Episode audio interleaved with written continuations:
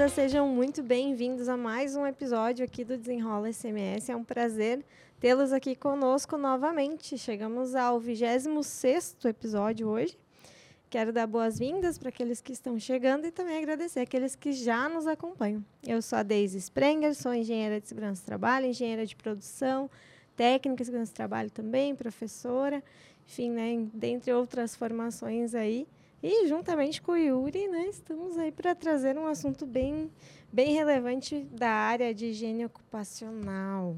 Isso aí, salve, salve desenrolados e desenroladas, sejam muito bem-vindos aí, então, como a Deise falou, né, ao nosso 26 episódio. Estão nos aguentando ainda. Não, Viu? tá certo. Surpresa. Então, como, eu tava, ah, como a gente estava falando, né? Eu sou Yuri Machado, eu sou engenheiro de segurança do trabalho, engenheiro de produção, técnico de segurança do trabalho, consultor de empresas, professor né, e parceiro da Deise aqui no Desenrola SMS. E a gente vem aí agradecer mais uma vez a audiência que vocês têm nos dado, ah, o apoio, o compartilhamento dos nossos materiais, a interação nas nossas redes, lá no Instagram, LinkedIn. Então a gente está muito feliz aí com esse momento que a gente está vivendo, chegando aí no finalzinho da nossa temporada. Então a gente espera aí que vocês tenham aproveitado bastante esse conteúdo que a gente vem produzindo, né, para vocês. E esse conteúdo que vocês recebem aí de forma gratuita, né? Conteúdo que a gente tem todo o cuidado aí para que seja um conteúdo eh, relevante, que seja uma informação de qualidade e que chegue para vocês aí de forma eh, gratuita. É algo que a gente não abre mão disso, então a gente fica muito feliz aí eh, que vocês seguem nos acompanhando, seguem compartilhando e nos dando esse apoio. E também nós temos aí eh, os nossos patrocinadores, os nossos apoiadores do projeto. Temos então aí a Luvex, a Marluvas, a AS Gestão Jurídica Empresarial, a Proseg. Temos também aí o nosso, nosso parceiro novo, né, a Crifer, que já já nós vamos apresentar eles melhores, melhor aqui, né, e vocês vão conhecer um pouquinho do trabalho e das soluções que eles nos oferecem. E também a MetaSafety, que a Daisy vai falar um pouquinho para nós aqui agora da nossa empresa de soluções e treinamentos no metaverso. Isso aí, a Meta Safety, então, oferece treinamentos de segurança do trabalho, em especial trabalho em altura, né, NR35, em realidade virtual. Então, é uma opção né, para fugir aí dos, dos tradicionais ou do EAD. E às vezes a galera pergunta, né, ah, mas por que, que eu deveria né, trocar o, o presencial ou EAD pelo treinamento em realidade virtual? É uma analogia muito simples, né? Quando a gente optou pelo aplicativo do banco, por exemplo, né? Eu não vejo ninguém dizer que gostava mais de ir lá no banco, né, pegar fila, encarar aquilo do que usar o aplicativo, afinal é muito mais fácil. E aqui é a mesma coisa. Então, a realidade virtual nos proporciona aprender de uma forma mais divertida, mas com muita qualidade. Essa é a diferença. Então, aqui, né, no treinamento de realidade virtual, todo mundo faz a prática. Né? E isso, às vezes, na- no presencial, enfim, não acontece, muito menos no EAD. Né? Então, a gente se preocupa muito neste sentido. Além disso, a gente oferece também experiências em CIPAT e atividades gamificadas personalizadas para CIPAT também, que aí são feitas com fotos 360 da própria empresa ou plantas, enfim, né, onde a gente consegue trabalhar tanto o assunto da SPAT como qualquer outro treinamento também, e aí é totalmente personalizado para a empresa. Isso aí, pessoal. Então, é, sigam a gente lá no arroba meta underline safety para conhecer um pouquinho mais aí dessa nossa solução. Perfeito. Daisy, então, fala para nós hoje quem está conosco hoje e qual vai ser o, o tema desse nosso episódio para a gente começar aí a, aquecer os nossos convidados aí para ver se Muito a gente até serviu uma aguinha bem. para esmolhar a palavra aqui hoje, né? Que certamente aí vai ser um assunto que vai dar bastante discussões interessantes aí para vocês. É isso aí. A gente já falou aqui algumas vezes né, sobre os temas relacionados à gestão de segurança que envolvem higiene ocupacional, mas hoje a gente vai falar é, um pouco mais sobre a avaliação quantitativa, né? E para isso a gente tem a necessidade de equipamentos de medição. E é justamente nesse sentido que a Crifer vem aqui contar para a gente né, sobre esses equipamentos, como um pouquinho sobre eles, mas também como que a gente utiliza, enfim, né, sua aplicação e tudo mais. Então, para falar sobre isso, está aqui com a gente O Faiblan Ferreira, que é formado em Engenharia Mecânica pela Unicinos, trabalha há 19 anos como CEO da Crifer Instrumentos de Medição, é a empresa né, a qual também é o fundador e o diretor de desenvolvimento de produtos.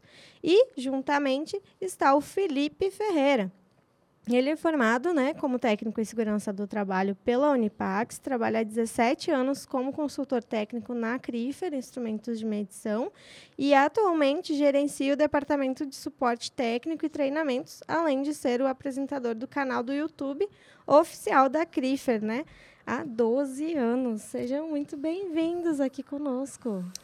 Obrigado, obrigado, Deise. Obrigado, Yuri. Boa noite, pessoal. É um prazer enorme estar aqui te admira, já, já vem acompanhando o canal e parabéns pelo projeto de vocês. Acho que é uma iniciativa muito legal.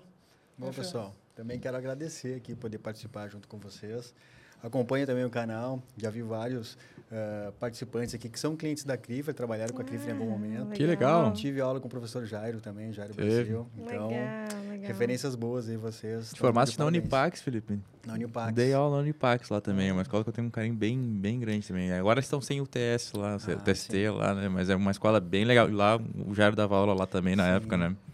Que legal, já temos afinidades. Já. Né? Não, é uma, é uma escola bem legal. E a gente fica muito feliz, né, que, que a gente conseguiu encaixar. Enfim, a gente, a gente já estava há um tempo, né, querendo trazer o pessoal da Keifer aqui, é, até pela relevância do assunto. Nós já discutimos o assunto no âmbito é, conceitual, né, de, da questão de higiene ocupacional. Já trouxemos aqui o Igor, né, que foi o, o, higienista que veio trabalhar com a gente esse assunto.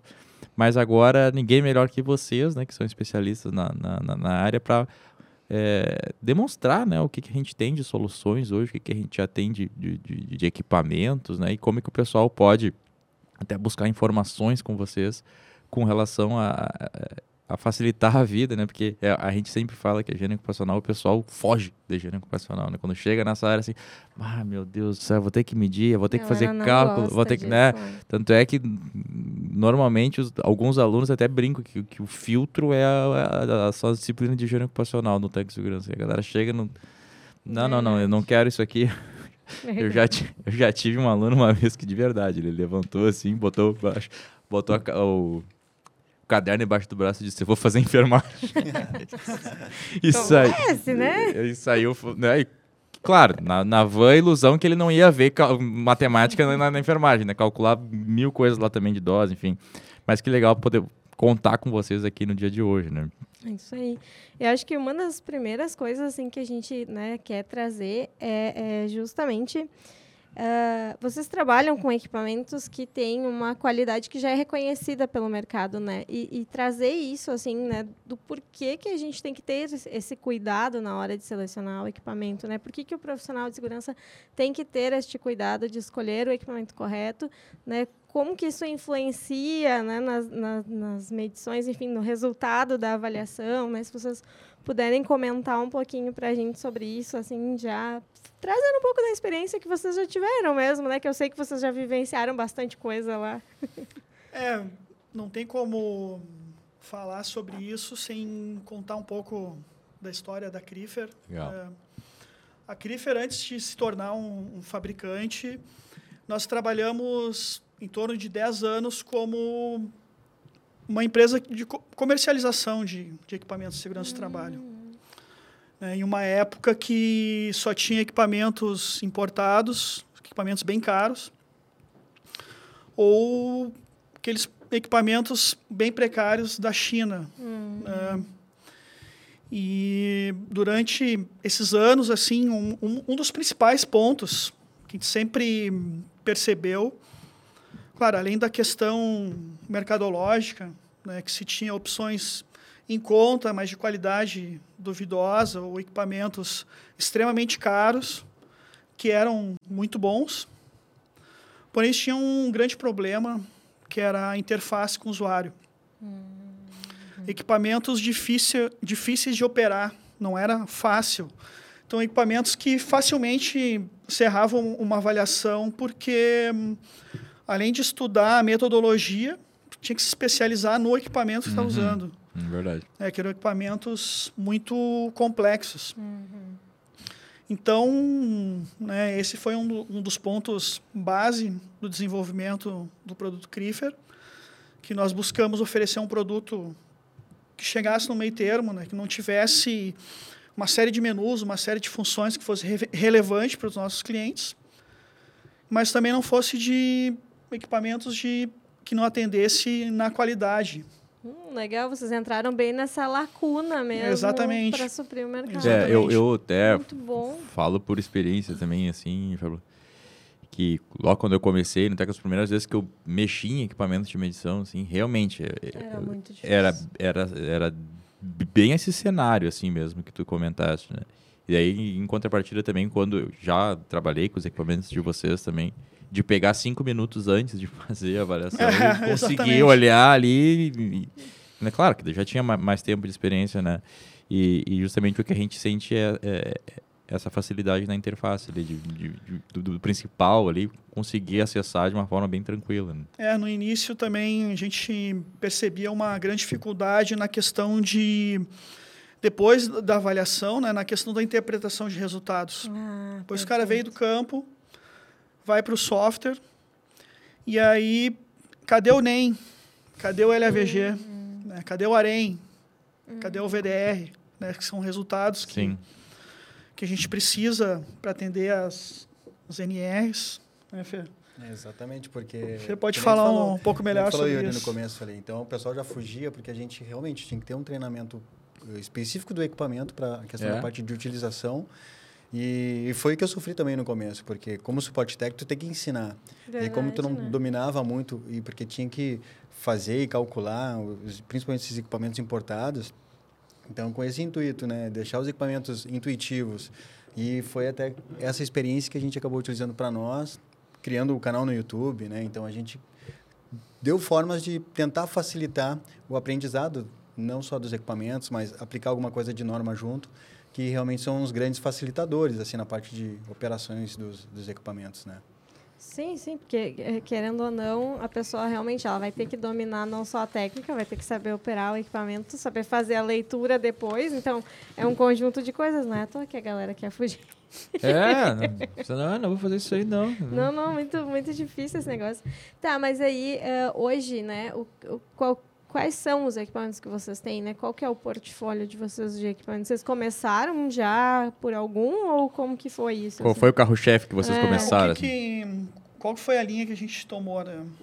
Nós comercializávamos toda, toda a linha de higiene ocupacional e segurança do trabalho. Uhum. Então, nós começamos substituindo pela nossa linha de desenvolvimento e fabricação gradualmente. Né? Obviamente, começou com ruído, porque ruído, a empresa pode ter agentes químicos e ter ruído. Sim. Ter vibração e ruído, mas ruído. É quase Sim. padrão para todo mundo. ruído é uma coisa meio padrão, né? Sim. Pode ter calor e não ter ruído, difícil, né? Sempre tem o ruído está é, sempre é. ali presente, né? Então nós começamos com um dosímetro, que foi o na verdade, desculpa, recapitulando, né? na verdade a gente começou com o medidor de vibração pela questão do nível de complexidade. Uhum. Nós achávamos que seria um equipamento menos complexo de Entendi. desenvolver. Né? Então, nós começamos com um medidor de estresse térmico. Depois, fomos para o dosímetro de ruído.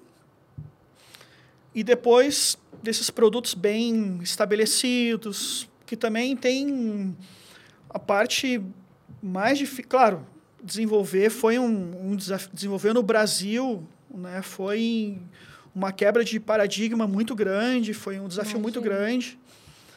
Até para nós mesmos comprar essa ideia né, de que a gente era capaz de desenvolver um produto. Uhum. Então começamos com, com esses produtos e conforme eles foram entrando, conforme começaram a ter uma boa aceitação no mercado, nós fomos seguindo, seguindo e hoje nós somos a única empresa no mundo que tem todos os produtos. É não, tem, não tem nenhuma outra que, que tem todos os equipamentos. É, na parte de é, higiene ocupacional, é, a linha completa que a Crifer tem hoje, que daí a gente pode já começar a abordar aqui, que vai, a gente lá, é os, os dosímetros de ruído, né, com filtro de bandas.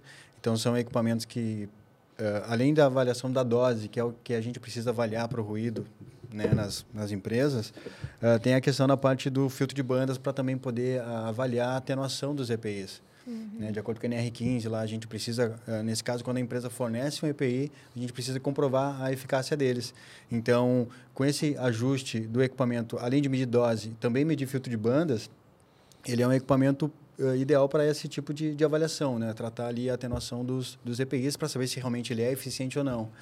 E depois também ainda na área de ruído, a gente tem um sonômetro, que é o, o nosso Octava Plus, para avaliação de ruído uh, uh, ambiental. Então, para avaliação de acordo com a NBR 10151, com filtro de bandas. E para esses ambos equipamentos, tanto o dosímetro quanto o sonômetro, o calibrador, né, para fazer as avaliações, porque, de acordo com as normas, NEGAL 01 e a própria NBR, ela solicita essa calibração inicial e final. Então, tem que ter também sempre o calibrador para poder garantir a, a, eficiência de funcionamento tanto do dosímetro quanto do, do Octava, né? Perfeito. É, um equipamento bem legal que a gente tem na nossa linha também, que talvez tenha sido o mais desafiador de desenvolver, medidor de vibração, medidor de vibração ocupacional para mãos e braços, para atividades manuais, de corpo inteiro, para principalmente para atividades sentadas, como uhum. motorista de ônibus, uhum. operador de empilhadeira, e a gente também tem um acessório bem legal que é o V-Glove, que é um sensor que ele avalia a eficiência da, das luvas. Hum, legal, legal. É, assim como a atenuação do filtro de bandas no dosímetro para avaliar o, o, EPI, né, o protetor auricular, se ele é eficiente ou não para aquele setor específico, se é de baixa ou alta frequência, nas luvas, quando tem vibração e se a empresa fornece luva também, de acordo com o anexo uh, 8 da NR15, a gente também tem que avaliar a eficácia dessa luva, uhum. para saber se ela não está, às vezes, até piorando, por mais que ela seja uma luva mais rígida ou mais uh, mole, assim, digamos, ela consegue, a gente, com o V-Glove, a gente consegue quantificar para saber se não está sendo até... Uh, deixando mais crítica a situação do trabalhador, uhum. que às vezes seja melhor até trabalhar sem luva, dependendo do caso. Mas, claro, precisamos sempre avaliar, né? Não é, isso, como... isso é importantíssimo, Filipe. Tocou num ponto que a gente discute isso bastante aqui. É, fica sempre aquela discussão assim, ah, o EPI... Tá, vamos lá. Fizemos constatação que tem vibração nessa atividade, né? Qualitativo. Ah, dá um EPI, o EPI tem CA para isso, e então tá pronto. tá valendo, tô adequado. né? E, e, quando a gente fala em engenharia ocupacional, não é à toa que a gente fala que é uma ciência, né? Justamente Exato. isso, porque cada caso é um caso e a importância de, né? E a gente usar essas ferramentas, usar esses equipamentos para fazer essa avaliação quantitativa para realmente, não, eu estou protegendo o trabalhador, eu realmente estou fazendo higiene ocupacional ou eu estou cumprindo tabela aqui, dando um EPI, dizendo que a minha parte eu fiz. Agora, se tem... É, eu, eu, eu, eu, eu sempre digo assim também que o pessoal, quando a gente vai instruir alguma coisa nesse sentido, é, o CA não é o que protege o trabalhador. O que protege o trabalhador é o teu, é, é, é o teu estudo, é a tua, né? É, é realmente essa, esse teu mapeamento e verificar ali, não. É, porque não existe, né? Às vezes o pessoal acha que é universal, né? Tem Exato. um CA para aquilo ali, o EPI tem um CA para aquilo, ele vai proteger de qual, qualquer condição. Sim, tá não, garantido. Tá garantido, né? Não, não, não existe essa universalidade. É, tem, assim, né? tem essa questão também, porque às vezes provavelmente a empresa está gastando um dinheiro né, significativo numa proteção que quando vê realmente ela não está sendo ah. eficiente. Então, tendo um equipamento para avaliação, né, um medidor de vibração, o vibrate nesse caso, a gente consegue garantir que está sendo eficiente. E se não for, quando vê, a empresa pode estar tá também economizando, né? Então, Exato. troca, troca o EPI, põe o mais barato. Quando vê, ele é o mais eficiente.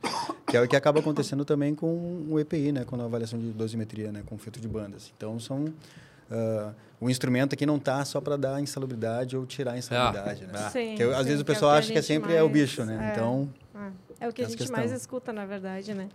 Mas antes tu falou uma coisa que eu também acho que é bem importante assim a gente trazer, né? Que é a questão das calibrações, ah, né? É, um, é algo assim que às vezes a galera também né, compra equipamento, deixa lá na gaveta 10 anos e segue usando. Todo ano eu tiro da gaveta, uso e boto de volta. Como se tivesse tudo bem, né? E, e, enfim, né, tem todo esse cuidado com a calibração. É, em alguns equipamentos, a calibração antes, depois, outras são feitas de fato em laboratório, né? E vocês fazem, inclusive, né, algumas calibrações Isso, exato. em laboratório.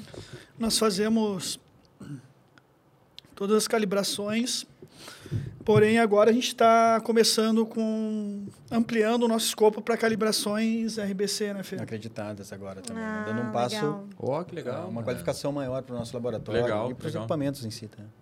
O equipamento em si, desculpa interromper, mas o equipamento em si, ele tem que certificações? Ele, ele- quando vocês, ah, de fato, começaram a produzir, né? O que, que, que, que busca? O que, que a pessoa precisa olhar na hora de comprar o equipamento para saber que ele tá ok, que ele precisa saber... É, o, o principal hoje, que é uma coisa que é padrão para todos, é a calibração de laboratório. Tá. Então, hoje existem calibrações rastreáveis, né, que são equipamentos que foram calibrados no, no Inmetro, algum laboratório credenciado, e é feita a calibração rastreável, ou a calibração, dependendo da grandeza, né, dependendo do, da situação, tem que ser um laboratório que seja acreditado, né, que tenha a chancela do, do Inmetro, que é o processo que a gente está vivendo no momento. agora, É, estamos já temos para para acústica, já estamos né, já está Já tem já consolidado ali o, o selo do Inmetro no laboratório. Que, Que legal, parabéns. Legal. Não, é legal, e é bem que seja trabalhoso. realmente um trabalho Imagino. Tremendo. é um né? trabalho longo. Quanto Imagino. tempo demora mais ou menos esse processo todo, desde o princípio do projeto, assim, para né, pra credenciar até. Quanto tempo É. vocês estão nessa, na- na- nessa pegada aí já?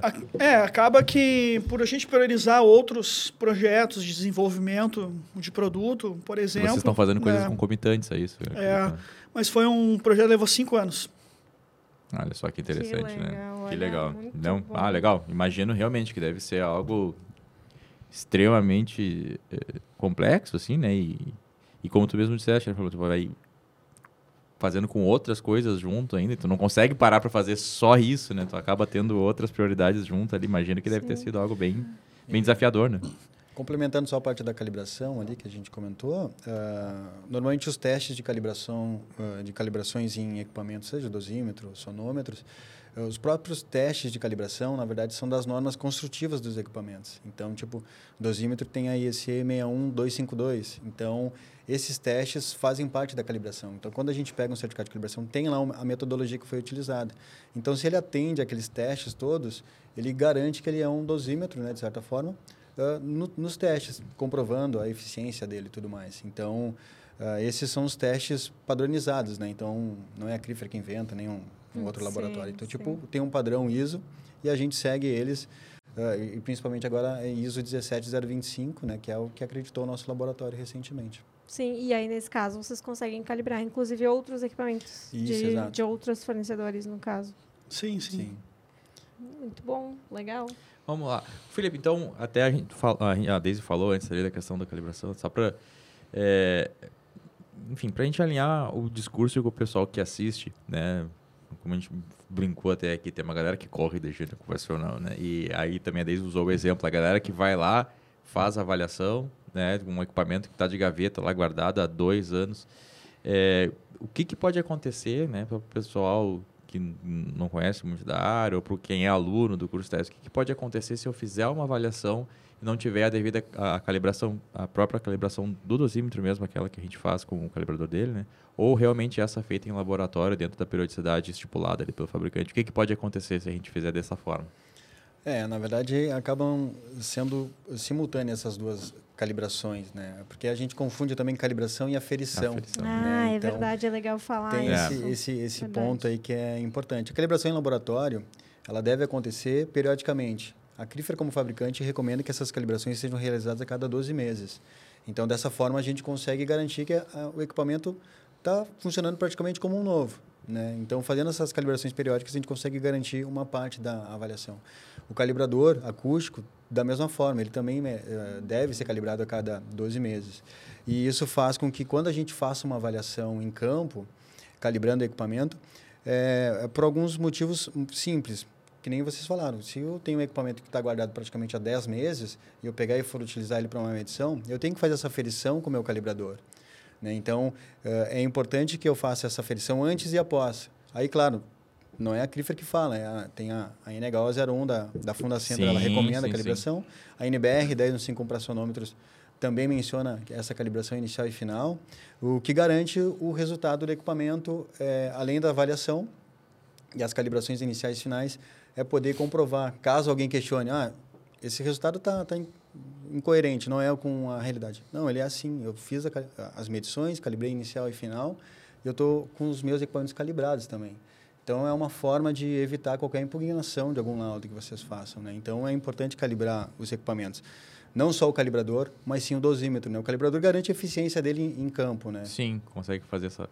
Sabe que eu já vi, o pessoal realmente às vezes não calibra o próprio calibrador mesmo. É bem comum, assim, pessoal, a gente olhar e o pessoal. É, isso aí eu escuto bastante lá no suporte técnico. Então, é? tipo, ah, Felipe, vou calibrar Imagina. só um. É, às vezes tem também questão de. Tem uma. É uma questão meio polêmica questão da questão, até questão de intervalo, né? Intervalo. Tem pessoas, ah, mas não precisa calibrar todo ano, hum. pode calibrar a cada dois anos. Mas na prática, se tu calibrar anualmente, não tem discussão. Sim. Sim, a garantia. E se tu calibrar, por exemplo, a cada dois anos, abre uma margem para imagina um ano teu de trabalho, de serviço ser, ser discutível. Bah, é verdade. Então a gente sempre né, tenta explicar dessa maneira. Uma calibração não é tão cara assim. Vale a pena tu arriscar perder um ano de serviço. Imagina se um ano teu de avaliação é. vai ser questionado. Porque o quanto tu investe ali de HH do, do técnico, do higienista ou de uma consultoria, que quer que seja, né? Para fazer avaliações durante o ano, fazer perde tudo aquilo ali, né? Acaba sendo um valor, certamente, um valor maior do que fazer uma calibração no equipamento anual. Né? É, horas trabalhadas e... O pessoal geralmente atua numa região grande, né? o pessoal viaja bastante. Então, uma questão que hoje até uma questão menos polêmica, já foi bem mais essa questão da calibração. Ah, eu já passei por umas perrengues, assim, de é, para tentar foi... convencer a questão Sim. da calibração de empresa. Essa que questão já foi um pouco mais polêmica, hoje está um pouco mais Tá mais light, né? Mas é, existe tranquilo. ainda muita gente que realmente acha que não precisaria. Estão uh, botando em xeque assim essas questões da parte de confiabilidade, né? Tipo, talvez tu entregue o teu trabalho e tu vai ter que explicar que está certo, sendo que tipo pode Sim, ser que falte alguma coisa. E é, a gente nota isso que tem bastante ligações no suporte que, que falam recorrente dessa questão de calibração. Pois aí, é uma coisa tão simples, né? É, realmente não valeria a pena arriscar e daqui a pouco tu tá porque vamos lá, né? Pode ter uma, um resultado tanto para baixo quanto para cima, né? Tu pode ter um claro. resultado errado, né? Que vá prejudicar o trabalhador, mas que também vá a favor. Então, é, né? até que ponto tu está colocando a, a, saúde de alguém realmente em risco em função de, sei lá, né? Um valor ali que nem é tão... É, às vezes não é só o valor, né? Tem também a questão de demanda. Ah, sim. No geral, assim, geralmente os nossos clientes estão sempre com a agenda bem cheia. Daí tem que parar o equipamento. É dificuldade para parar o equipamento. Entendi, Porque entendi. tem o tempo, né, por mais que a gente faça um serviço ágil, tem o tempo de, ah, de parada. Claro, né? claro, claro. Tempo de envio, sim, retorno, sim, mais tempo de calibração, pelo menos uma semana de serviço ali. Você acaba se, se perdendo. Sim, mas vamos lá, né? Até a próprio, o próprio manuseio, o próprio transporte incorreto do equipamento poderia gerar uma descalibração. Não sei se essa palavra existe, uma descalibração, né? É, enfim, tanto que a gente normalmente tem os equipamentos dentro das maletas, né? Que são assim acolchoadas e tudo mais, justamente por isso, né? Para tu evitar que isso aconteça. Mas aí daqui a pouco, né? Tu anda por aí com esse negócio por tudo, né? Pega poeira, pega, sei lá, um monte de condições adversas. Até é, a situação adversa que tem dentro das empresas. Aí tu tá com equipamento é. eletrônico no ambiente que tem muito gás, temperaturas baixas, Exato. temperaturas é. muito altas. Esse ponto eu, eu ia perguntar para vocês agora, Felipe, aproveitar essa deixa. Tipo assim, quais são os principais, assim, que vocês provavelmente recebam lá para essa questão de, né, de, de do suporte técnico, né? Quais são os principais erros que vocês é, constatam, assim, que o pessoal comete usando os equipamentos de vocês, por exemplo, usando o dosímetro, usando, né, o, o medidor de estresse térmico, o IBOTG, o, o de, de, vibração. O que, que, normalmente o pessoal comete como erro usando esses equipamentos para que a gente tome isso como lição aprendida, né, pessoal? E consiga Sim, aprender cuidado, com o pessoal né? aqui já, né, quem usou errado para não, a gente não cometer esses erros nas nossas avaliações. Né? É, o dosímetro é praticamente aquilo que a gente falou aqui. O pessoal deixa de calibrar o equipamento porque eu já tenho meu certificado na gaveta lá. Então, o meu equipamento, de certa forma, está calibrado. O que é errado pensar assim. Uh, e esse é um erro mais comum no dosímetro e deixar de fazer a calibração com o calibrador, né? Uhum. É, eu, eu, já percebi que nos dosímetros a gente tem um setor de assistência técnica. Então eu já percebi e também até porque o pessoal hoje o pessoal posta muitas avaliações, né? É bem comum o pessoal uhum. tá postando o seu trabalho, né?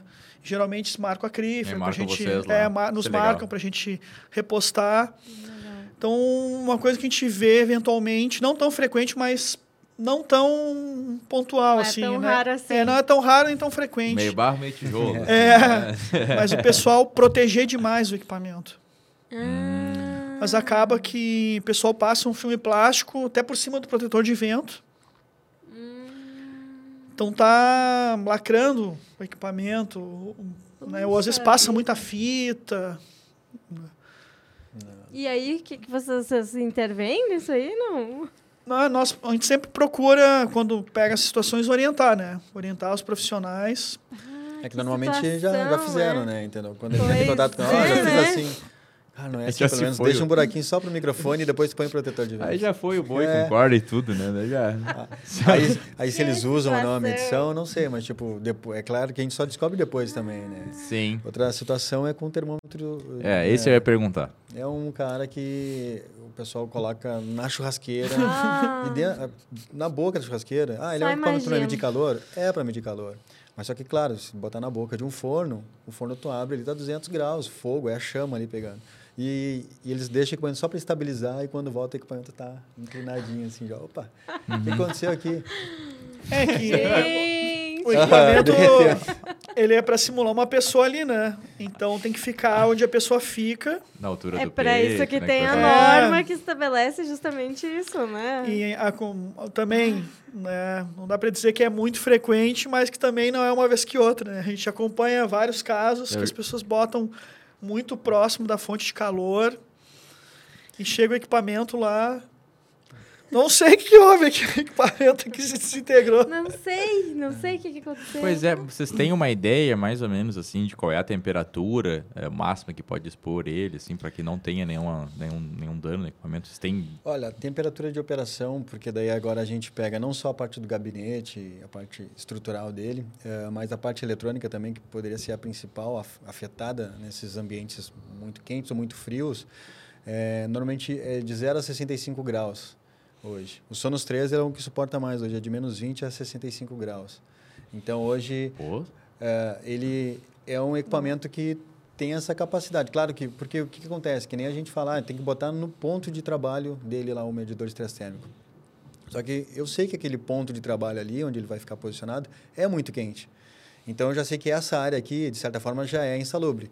Então o certo, né? Isso é uma, não sei se é uma dica, mas eu, eu faria uma avaliação um pouco mais longe e aproximando integralmente para saber se realmente essa área ah, porque eu posso predominar que essa área aqui é uma área insalubre. Então, aqui só vai entrar o Felipe, que é o assador ali da, do churrasco. E aí eu vou afastando isso aí. Então, tipo, eu acho que tu não pode fazer avaliação diretamente no, no bocal. Então, é uma questão mais de, de prática, né? De, de, de operação, posicionamento do equipamento. Mas é uma questão que acontece bastante com os equipamentos de derreter, né? o, ah, o Felipe falou um negócio, do- falou algumas coisas bem, bem legais aqui, né? Acho que é interessante a gente ressaltar. Primeiro ponto, né? Estabilizar o equipamento, que às vezes o pessoal acaba não, não se atentando a isso também, né? Eu acho que até, Felipe, se quiser explicar o porquê da importância da, da gente estabilizar o equipamento antes de começar a medição. Normalmente, todo equipamento precisa de uma estabilização. Claro que dosímetro não precisa estabilizar, mas tipo assim, uma questão de ambientação, né? Chegar no local, ele se acostuma. ah, o luxímetro também é importante deixar ele paradinho. Não é questão de estabilizar, mas tipo questão de deixar ali um minuto. Beleza, ele está Uhum. acostumado com o ambiente. Mas já que quando a gente fala em medidores de temperatura, ele precisa, ah, de- até a NHO 06, ela recomenda lá que o tempo de estabilização seja entre 20 e 25 minutos, que é o que a gente recomenda. Claro que a NHO 0, Enegal 06, ela já menciona ainda a árvore de termômetros, né, que é aquele de mercúrio, Sim, que ele é um sim. realmente precisa de mais tempo de estabilização. Equipamentos eletrônicos ali entre torno de 20, 15 a 20 minutos, a gente consegue estabilizar ele já eh, bem, né, ele fica bem estável. Para o calor, né? Para a esfera reter o calor. É, o mais demorado é a esfera. Né? É, mas tem essa. Existe essa. Legal essa tua, esse, teu, esse, teu, esse teu questionamento, que é a questão da estabilização, né? Essa questão da estabilização é pelo tipo de bateria que se utilizava antigamente. Hoje as baterias de lítio não têm essa necessidade de, de estabilizar.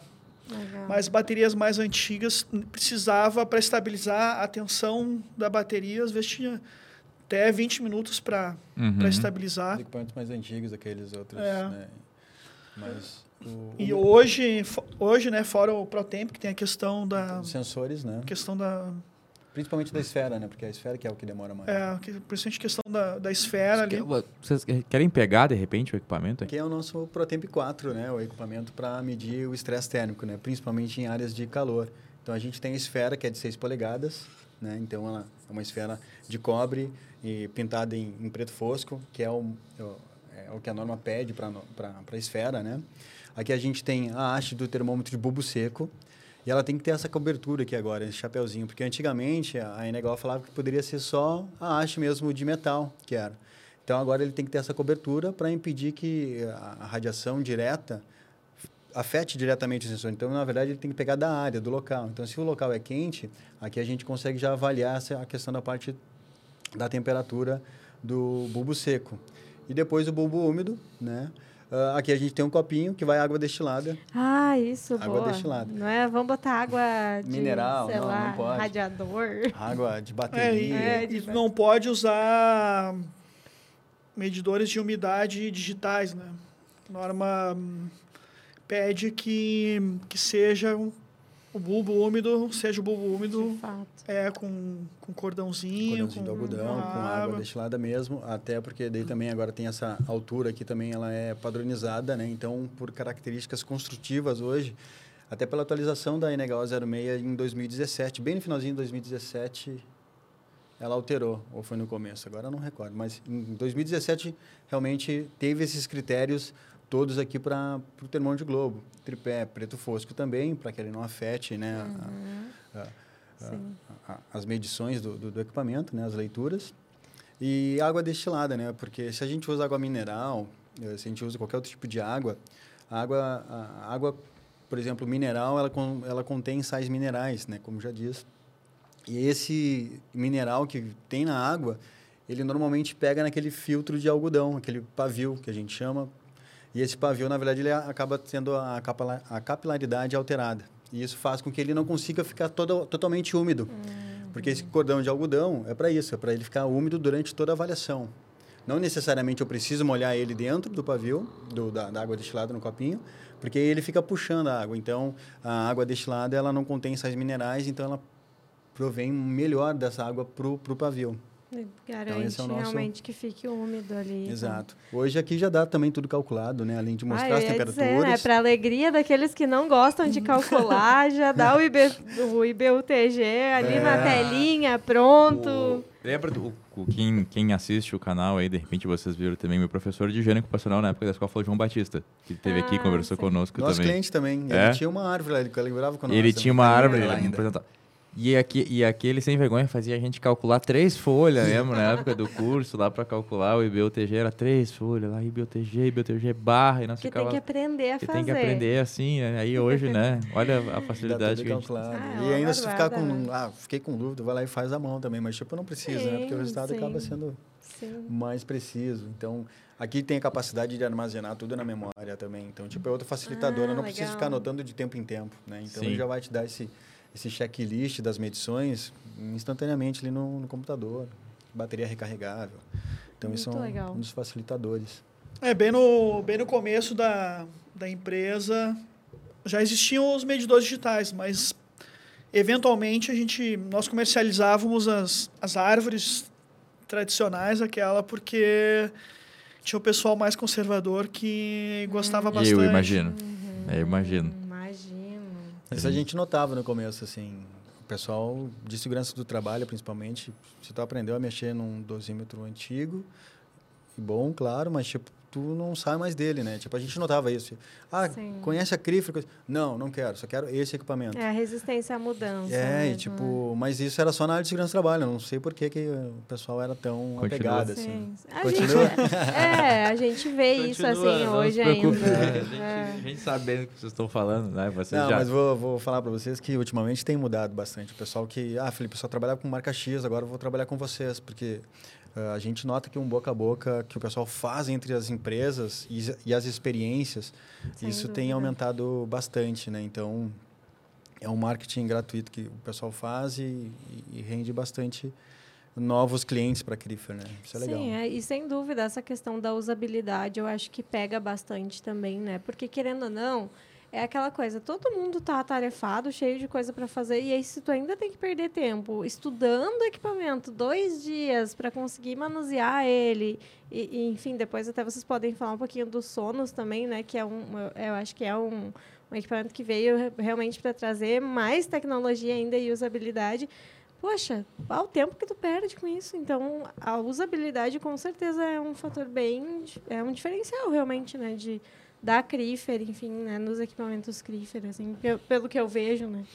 É, hoje eu vejo assim como os principais diferenciais da, da Crifer, além da usabilidade, que são equipamentos bem intuitivos. É, foram, é. foram equipamentos que nós envolvemos pensando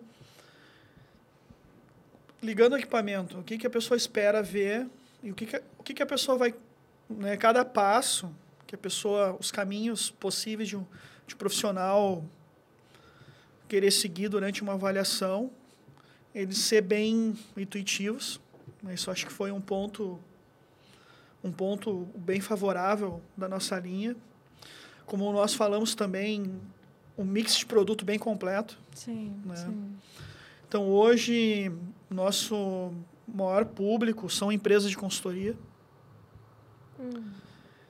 Então, se a presa precisa bomba, dosímetro, medidor de vibração, conforme vai aumentando o mix de produtos, vai afunilando o número de opções ou tendo que fazer dois, três orçamentos com empresas diferentes. Isso Sim. também é algo que nos, nos ajuda bastante Sim, hoje. já acha tudo no mesmo lugar hum, ali, né? É.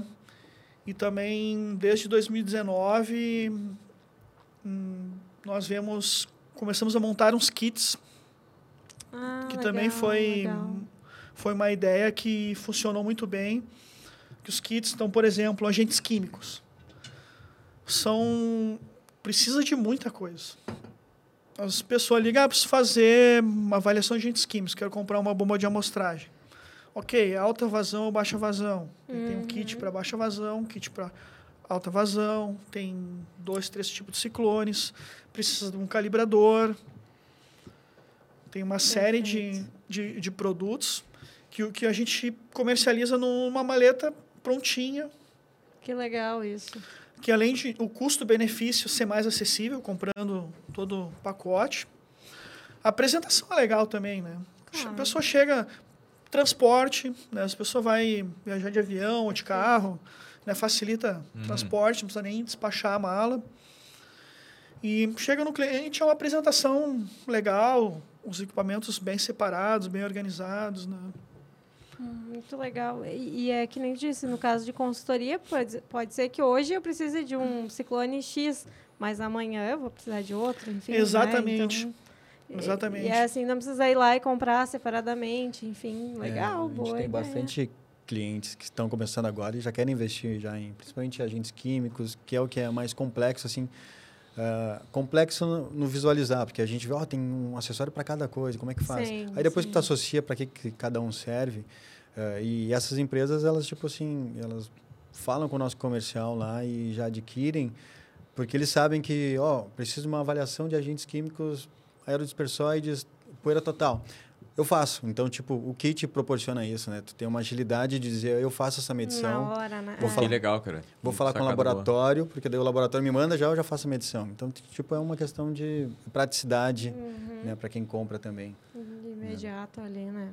Isso Pô, eu, eu teve um negócio, né, até retomando o raciocínio que eu comentei aquela hora das, das coisas que eu achei interessante que tu falou, Felipe, uhum. reforçando o pessoal, daí a gente falou, né, da questão do equipamento, mostrou o equipamento.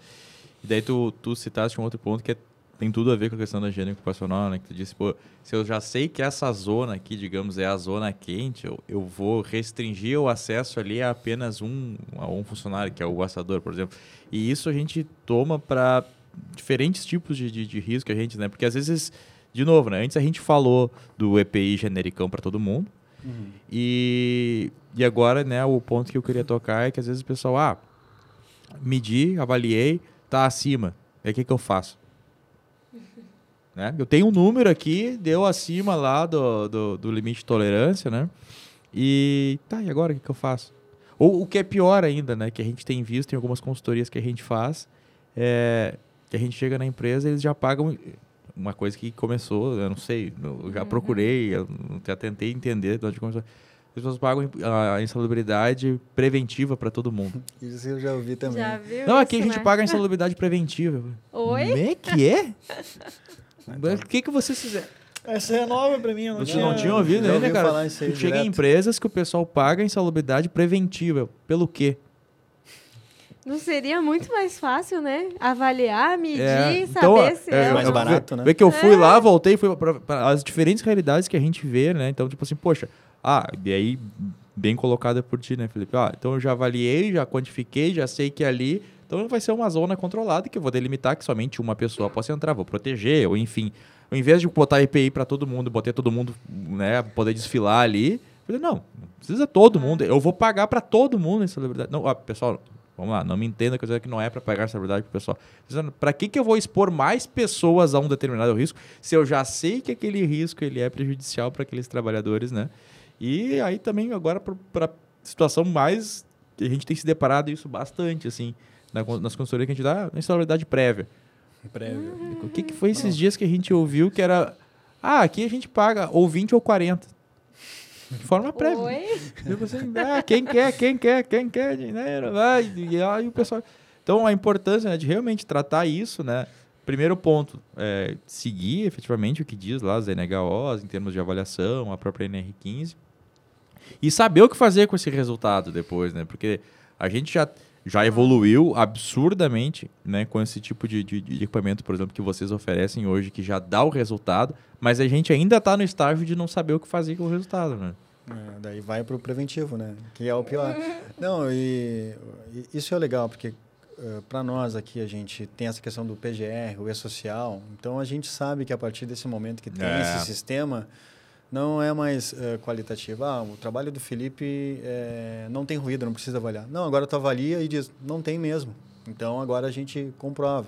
Então a Crifer está no mercado praticamente para isso. E, e, com certeza, provavelmente, se o cara não comprar um equipamento da Crifer, porque acha caro, talvez, ou porque é um investimento eh, mais caro a curto prazo, mas eu prefiro pagar uma insalubridade prévia. Pessoal, é, reforçando que isso não existe, tá, pessoal? Não É. existe insalubridade prévia. Alguém Eu- inventou É. isso e... Eu, eu até, assim, ó, eu não, eu não vou entrar no mérito, efetivamente, do que, que a gente escuta, tá? Porque eu acho que daí é uma questão de ética, mas é, existem outros ramos profissionais que orientam essas empresas. É, eu não duvido. É, então, tipo assim, ah, é o né, que falou que tem que ser assim e eu vou fazer assim. Pessoal, quem é, é, aborda essas questões é a área de segurança do trabalho, é o profissional, é o técnico de segurança, é o engenheiro de segurança, é o higienista ocupacional. Então, cuidem com quem vocês estão se informando, cuidem quem são as empresas que estão dando suporte. Não existe empresa que faça tudo. né? Então, tipo assim, ah, eu tenho um, um escritório X que me ajuda na minha... Cara, calma, né? Calma. E aí não, não existe pagar de forma prévia ou nem saber pelo quê. E aí, às vezes, tá pagando para todo mundo algo que não tem necessidade, tá expondo, às vezes, de repente, a outra coisa que nem percebeu, porque aí não avaliou, não fez um inventário de risco, não, nem sabe efetivamente o que, que o pessoal faz lá. E, e aí a gente hoje já tem recursos, já tem solução, já tem profissional que faz esse tipo de coisa. Então, cuidado com quem vocês. É, não existe é, os escritórios de ciências universais. Né? Que tu chega lá, é que nem um oráculo. Tu chega lá, ele tem todas as respostas para todas as perguntas. Né? Procurem sempre profissionais que são efetivamente destinados para aquele tipo de assunto. E outra questão que é mais econômica daí, é, que eu vou levar para um outro setor aqui da, da Crifer, é, ah, não tenho dinheiro para investir agora no equipamento. A Crifer também tem todos os equipamentos que a gente comercializa, a gente tem para alocação também. Ah, então é um isso outro é fator que pode ajudar também bastante. Olha, eu não tenho tantas avaliações, estou com minha consultoria começando agora, eu vou alocar só para atender dois clientes, Sim. e se eu tiver uma demanda maior, talvez eu alugue mais ou compre um equipamento, porque a longo prazo a compra seria melhor. Mas é uma questão bem legal. Então a Crifer tem diversos trabalhos, né, de, de, de locação, venda, Ah, legal. calibração, Isso né? é legal. Que a gente escuta muito, assim, também, pessoal, que os alunos lá, vai, eu até digo, pessoal, recomendo, vão para a área da higiene profissional. A galera não, não, não tem, né, tem muito profissional não tem muito profissional, isso, né? né, Tem profissionais muito bons, excelentes, mas a galera, como já brin- brincamos aqui algumas vezes, dá uma fugida, fala, vamos para a área da higiene ocupacional e tal. E aí muitos também nos dizem, ah, eh, professor, Yuri, da Deise, a gente não consegue entrar na área. E aí, por exemplo, aqui a gente já está tendo um exemplo. Cara, vamos tentar ir para a área da consultoria, vamos tentar. Hoje já. Ah, um, um custo que não vai ter vai ser adquirir todos os equipamentos de forma É. inicial, já tem esse recurso né, de poder fazer a locação do equipamento. É, então, é mais uma alternativa aí para quem quer entrar na área, para quem está sentindo essa dificuldade, que é normal. né? Então, também não se sintam, né? Ah, é na área da segurança do trabalho. Não, pessoal, qualquer área é difícil de começar, né? Qualquer área que vocês vão olhar é a crítica que todo mundo faz. Ah, sem experiência é difícil conseguir. Mas às vezes a gente também pode tentar fazer um pouco diferente, né? E tentar ir por outros caminhos, outras alternativas. E essa que o Felipe também deu é outra alternativa legal de tentar para a área da consultoria, locação dos equipamentos, né? Se preparem, obviamente façam ali, se precisar, uma extensão, enfim, alguma coisa na área. Mas já tem um, um baita de um recurso aí, um baita parceiro para poder ajudar vocês nessa caminhada também, né? Sim, sim. Eu queria perguntar uma curiosidade. é, Acontece muito assim da galera ligar para ajudar a interpretar o resultado ou não? Ah, acontece. Eu, porque eu, eu vejo assim, principalmente os alunos, né, tem muita dificuldade de entender, inclusive, né, ruído, por exemplo, né? Tem, né, vários parâmetros Vários- ali e tal. te o dosímetro te dá vários resultados, né? Então tu tem O que ali. eu tenho que usar aqui, professor? Cara, é exatamente essa Qual que eu pergunta uso que pro tem. Que que tipo eu assim, uso? Eu posso Felipe, qual que é o valor que eu uso agora? Aí, tipo, tu usa todos, mas tipo, ó, pra que que tu vai usar agora o teu, teu resultado? Aonde que tu tá aplicando? Ah, eu quero saber se é, é insalubre pela NR15. Tá, então vamos usar o LVG, então, que esse é o teu parâmetro. Aí, claro que é, é- é meio... é- é- eu só, só, só joguei o valor, mas, tipo, espero que ele tenha feito a avaliação corretamente, né? Sim. A mesma Sim. coisa, ah, e aí acontece muito do pessoal comparar né, o resultado da NR15 com da NHO01, Ah, que normalmente sim. dá absurdamente maior da NHO01 pelo fator de, tra eh, de, de taxa de troca, dobra, né? Troca Sim. 3, troca 5, que também é um pouquinho mais eh, complexo de se explicar, mas tipo, não existe uma comparação entre os valores, né? Eh, são aplicações totalmente diferentes, são fórmulas matemáticas diferentes. E, e às vezes a gente, quando mostra também isso para um cliente, ele pode ficar na dúvida: ah, mas por que, que esse deu maior e esse deu menor? Então, às vezes, e o equipamento que permite que eu mostre apenas um resultado, que é o resultado que eu quero. Ó, estou te vendendo um- uma consultoria de insalubridade, tu pode entregar só de insalubridade. Talvez no futuro ele me peça, ah, eu preciso agora aposentar um, um trabalhador, tudo mais, eu preciso do LTCAT. Cara, eu já fiz essa medição, eu vou abrir o arquivo de novo aqui e vou te mandar a mesma da NR15, eu te mando Ah, com legal. do, do LTCAT, Ele mede PTT. todos, no caso, e na hora de tirar o Tu pode relatório, tu selecionar. pode selecionar o que tu quer. Ah, legal isso. Não, Isso é uma exclusividade do Sonos? Não. Não, normalmente equipamentos que têm mais de um canal, que seriam mais de um dosímetro, ele consegue dar esses resultados. Legal. Mas eu, eu confesso que eu não conheço, não lembro agora. Ah, mas a maioria sim, sim, hoje em dia. Legal. É, de, um- de uns tempos pra É, cá a eles já vêm tem, né? apresentando isso. Porque- Antigamente não tinha isso, não. É, tinha que não. ou era um ou era outro. Tu tinha que fazer duas avaliações É. em dois dias Tu diferentes. fazia com a taxa de troca 5 e com a taxa de troca 3 para É, precisava de dois dias para fazer, eram 16 horas de trabalho e às vezes o resultado nem era igual, né? porque num dia tu fez uma atividade, no outro Sim, a condição que Ah, talvez sim. fosse outra, talvez né? fosse outra, exato. Ih, tem que confusão. cara. é, olha só, mais uma facilidade aí que a gente tem hoje em dia, né? Então, importância da gente é, estar atento ao que, que o mercado oferece, o que, que o mercado tem aí de solução pra gente, não, não quebrar tanto a cabeça também, não perder, que nem o, o Felipe falou, tempo, né? Tempo. Dois dias de trabalho, né? Podendo hoje fazer em, né? em, Em uma um, vez só. enfim. é. Aí para quem faz consultoria tempo é muito Bah, dinheiro, né? Imagina, Sim, né? Tem, tem aquele dia para fazer a avaliação, né? Enfim, e acaba conseguindo fazer tudo numa vez só ali, né?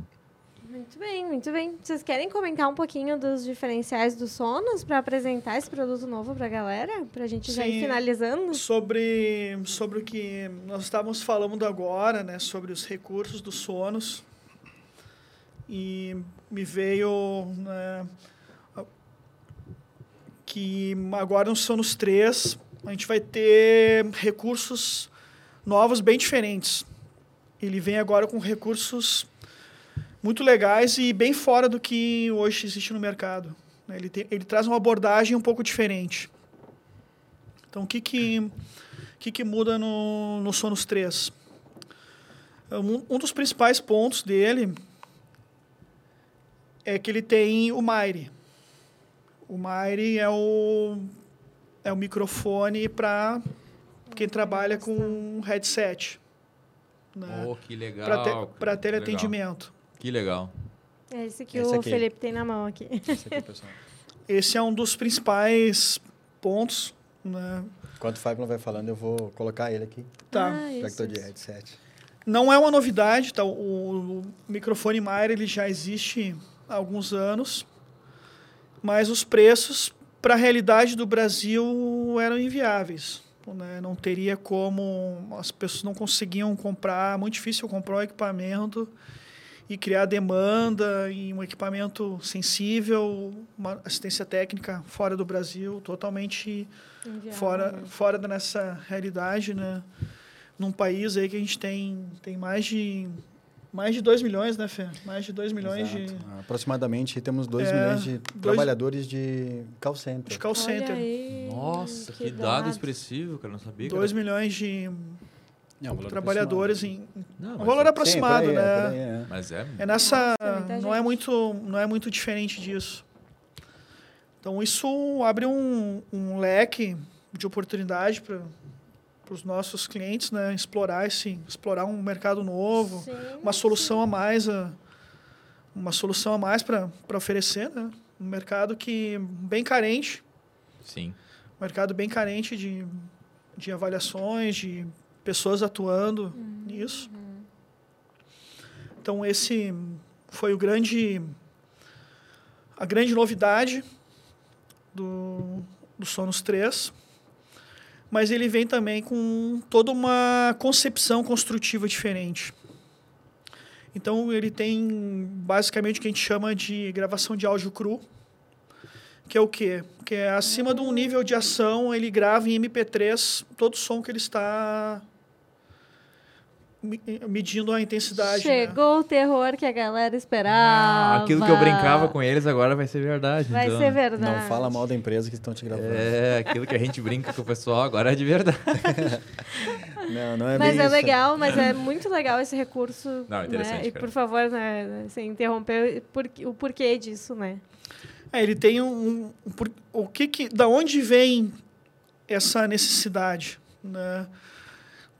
Vem assim de, de nossa história de muitos anos atuando na área e de inúmeras histórias que a gente já, já ouviu, já conhece do trabalhador lá Tentar adulterar. tentar adulterar, então batidas intencionais e não intencionais também. Sim, sim. Tem umas histórias até engraçadas. Pois é, eu tava com o meu dosímetro fazendo avaliação, o cara esqueceu de, de tirar, subiu na moto e foi embora. Já, já vi. Ele teve que. Sério, é, gente. Devia atrás um funcionário na casa dele para resgatar só. o dosímetro. Aí seria uma avaliação perdida. Sim, sim. né? Ou às vezes a pessoa um, já existe algum tempo, inclusive no Sonos 2 a gente tinha que pro- programar o intervalo de, almo de, de almoço, de Uhum. refeição da pessoa, mas a pessoa não sai no horário que ela foi programada, Uhum, sai num horário diferente. uhum. Acontece também em situações de o cara se desloca 600 km até uma fazenda, coloca o dosímetro no trabalhador e o cara vai lá cortar cortar o mato lá com cortar grama, uma coisa que ele faz uma vez a cada duas, três semanas Sim. e pega a amostragem de metade da avaliação, né? Então, todas essas situações são, Sim, são é inúmeras. cada- é, é, coisas que nem é. tem como enumerar, né? Coisas que. É, São assim, situações e né, situações. são situações assim que É, o cara. Já peguei o cara, ah, vamos fazer avaliação. Na- Naquele dia o cara entrou no espaço confinado e nunca mais pra sair lá de dentro. Daí era pra Então. sair assim, aí vai achar o cara dentro de um conjunto conversor, o negócio, o cara some lá dentro. é, Tenta fazer o sombra, às então, vezes não. tem uma mais- série de vezes não- situações que no pós-processamento, quando for carregar no software essa informação, tu vai pegar ali, olhar tudo que está muito fora do, do eixo. Do esperado. É, tudo, tudo aquilo que passou do nível de ação, né, que está gerando dose, tu pode ouvir em MP3 Mas que interessante isso, cara. Olha. e tu pode legal. selecionar os dois pontos, de início e fim daquele ruído intrusivo, corta, pode fazer vários cortes, e ele recalcula toda a avaliação dentro, Ah, sem essas interferências. Que legal isso. né? E ele vai salvando versões, né? Então, ele É. mantém, ele Ah, sempre isso É mantém, importante, né? né? ele sempre mantém o arquivo original, Aham. Uhum. E depois você vai ver lá no histograma que teve partes que não não tá registrada lá, né? Tu teria como puxar o histórico do equipamento e mostrar que aquele ruído ali era intrusivo, Não, que é era alguma interessante, né? Eu, interferência. eu- não sei se eu já comentei aqui, talvez, desde se eu já comentei, vou ser repetitivo. Que uma vez eu lembro que eu fui fazer avaliação num rapaz que era pintor, pintura pincel, não era nem pistola, nada. não tinha bomba, nada. E deu um ruído, por exemplo, contínuo absurdo. De, né, como se realmente tivesse, é, sei lá, um esmerilhadeira, alguma coisa assim. E uns ruídos de impacto também, que só se ele estivesse pintando com o martelo do Thor, assim, pra, pra dar aquele Bem- e aí, claro, a gente olhando o comportamento do gráfico, a gente vê que, cara, não faz, né? Teria um É. ruído de fundo, alguma coisa assim. Mas a- a- o, o tamanho daquele ruído que tinha e os, os picos de ruído de impacto. E É, aí, nesse ponto, tu conseguiria ver. É, né? e o- eu- geralmente acontece, a pessoa sai segunda-feira com roteiro de viagens, volta na sexta. Aí tu vai lembrar o que que tal Ah. hora, de tal dia, o que que a pessoa estava fazendo. Sim, verdade. Então, com esse auxílio do áudio, do cru, dificulta muito para a pessoa, né, para o profissional perder essa avaliação. Né? Sim. É, e até pra gente entender também. Ah, eu usei um exemplo, tá? Não, não tô fazendo juízo de valor, o que, que aconteceu nessa. É, Era algo estranho pro cenário. Mas às vezes também é para aquilo que é importante essa questão que tu falou de poder ouvir o áudio, porque daqui a pouco se pensa que naquela situação realmente não, não teria nada em incidente. Se, eu for olhar a descrição do que o cara faz lá no, no. PGE do RH, só dizer o cara pinta com pincel. E de repente, daqui a pouco tinha realmente aquela exposição, a importância de avaliar, de repente, o entorno, se não precisa, de repente, fazer alguma questão acústica naquele ambiente, ou separar, mudar o setor de lugar, enfim. né, tem, tem os dois lados, né? Para verificar se, Sim. né, enfim, se teve algum tipo de, de, de, de boicote na avaliação, ou se realmente o que, tá, o que tinha sido previsto no inventário de risco não está batendo, né? Exato, tem essas daí tu consegue, não, peraí, mas o que, que é? Quando vê um cantinho lá em cima, ele não consegue pintar, pega a pistola e pinta. É, dá uma- exatamente. E aí tu entende, ó, por que, que tu faz isso? Ah, a empresa mandou eu fazer. Então não é ele que tá fazendo. É, né? não, tem, é tem os dois lados, tá, pessoal? Eu falei de um Sim, lado, mas tem o sim. É, outro também. tem, né? Tu Sempre consegue fazer é, praticamente uma investigação do que, que, que- do que- Exatamente. que- qual, é a, qual é a realidade, né? A diferença entre o mundo ideal e o mundo real. No mundo real, o que está acontecendo no dia desse cara e com esse áudio a gente consegue. Ah, que legal, cara. Ah, legal Além mesmo. do. O Sonos 3 também traz um aplicativo agora para o celular, tanto Android, Ah, né? isso é bem Quanto legal iOS, também, É, né? assim, então, tipo, a gente consegue pausar a medição sem chegar no equipamento lá do trabalhador. Muito né? Ou legal. parar a medição, eu consigo fazer isso de forma remota e também numa distância segura, talvez se for um ambiente for mais crítico, né, de estar Hum. próximo.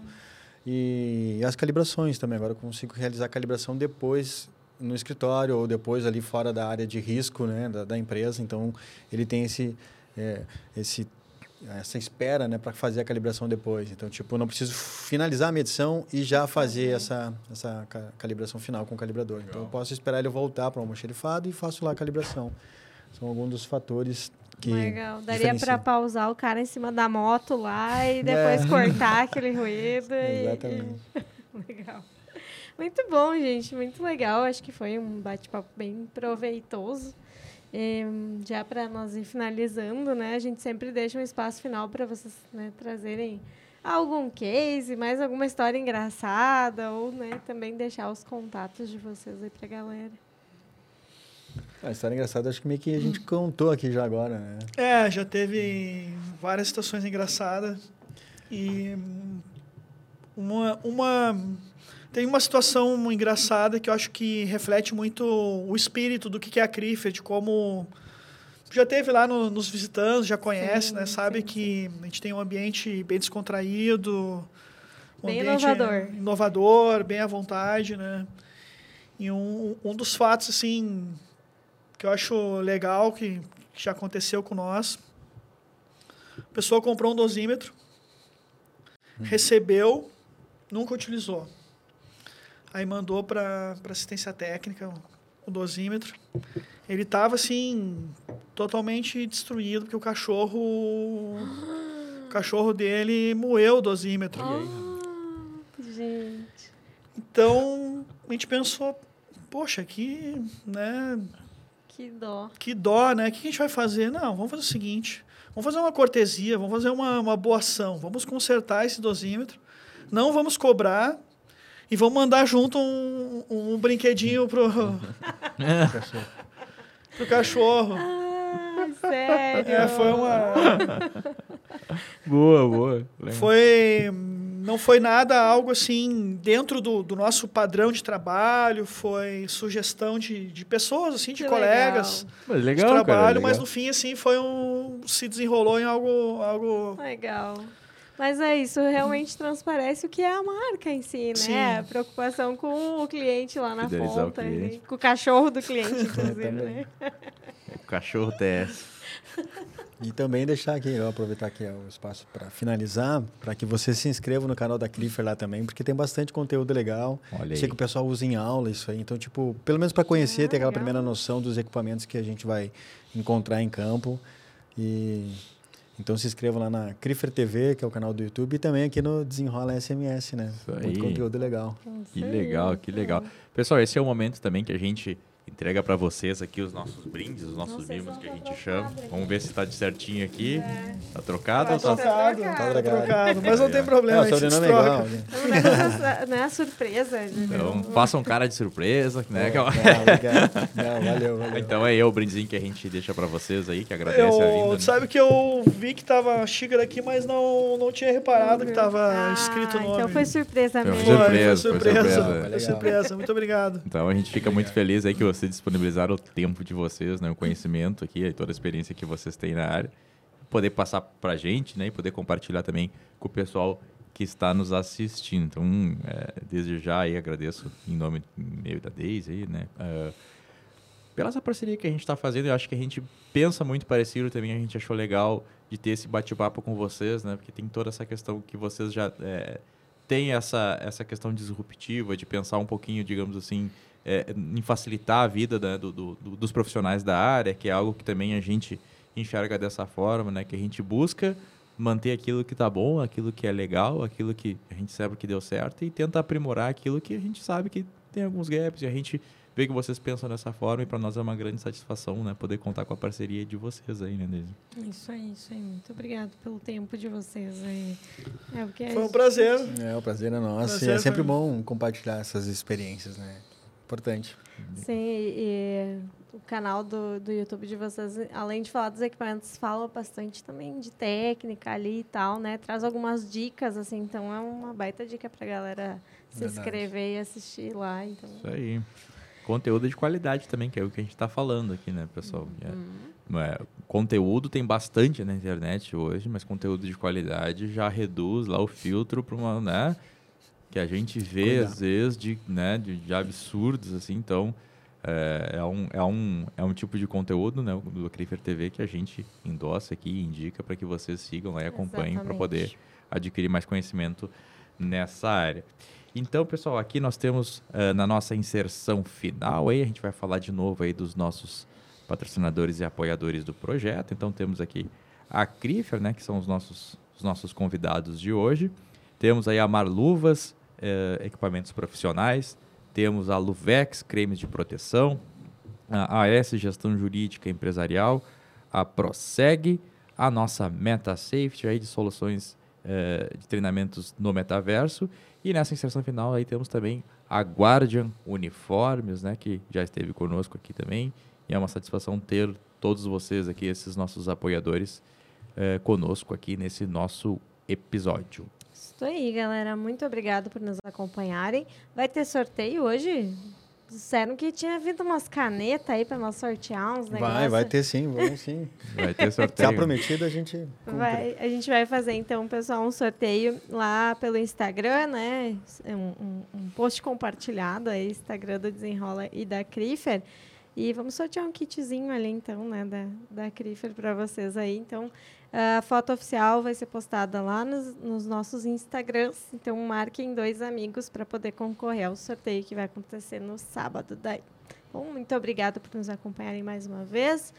Curtam, compartilhem, mandem para os amigos, para os colegas, enfim. Informação de valor não pode ficar só com a gente, né? Tem que dividir, tem que mandar para o máximo de pessoas possíveis. Então, muito obrigado. E sigam nos acompanhando que tem mais episódio ainda até o final do ano, né, Yuri? Isso aí, pessoal. Até mais. Até a próxima. Tchau, tchau. Tchau, Tchau. tchau.